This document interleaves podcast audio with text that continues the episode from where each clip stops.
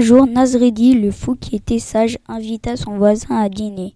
Mon voisin, je t'ai préparé des langues de veau avec du persil et du citron. Le voisin s'offusqua en voyant le plat. Ah non, je ne mange jamais ce qui sort de la bouche des animaux. Je trouve ça vraiment dégoûtant. C'est alors que Nazreddin répondit. Qu'à cela ne tienne, je vais te préparer une omelette.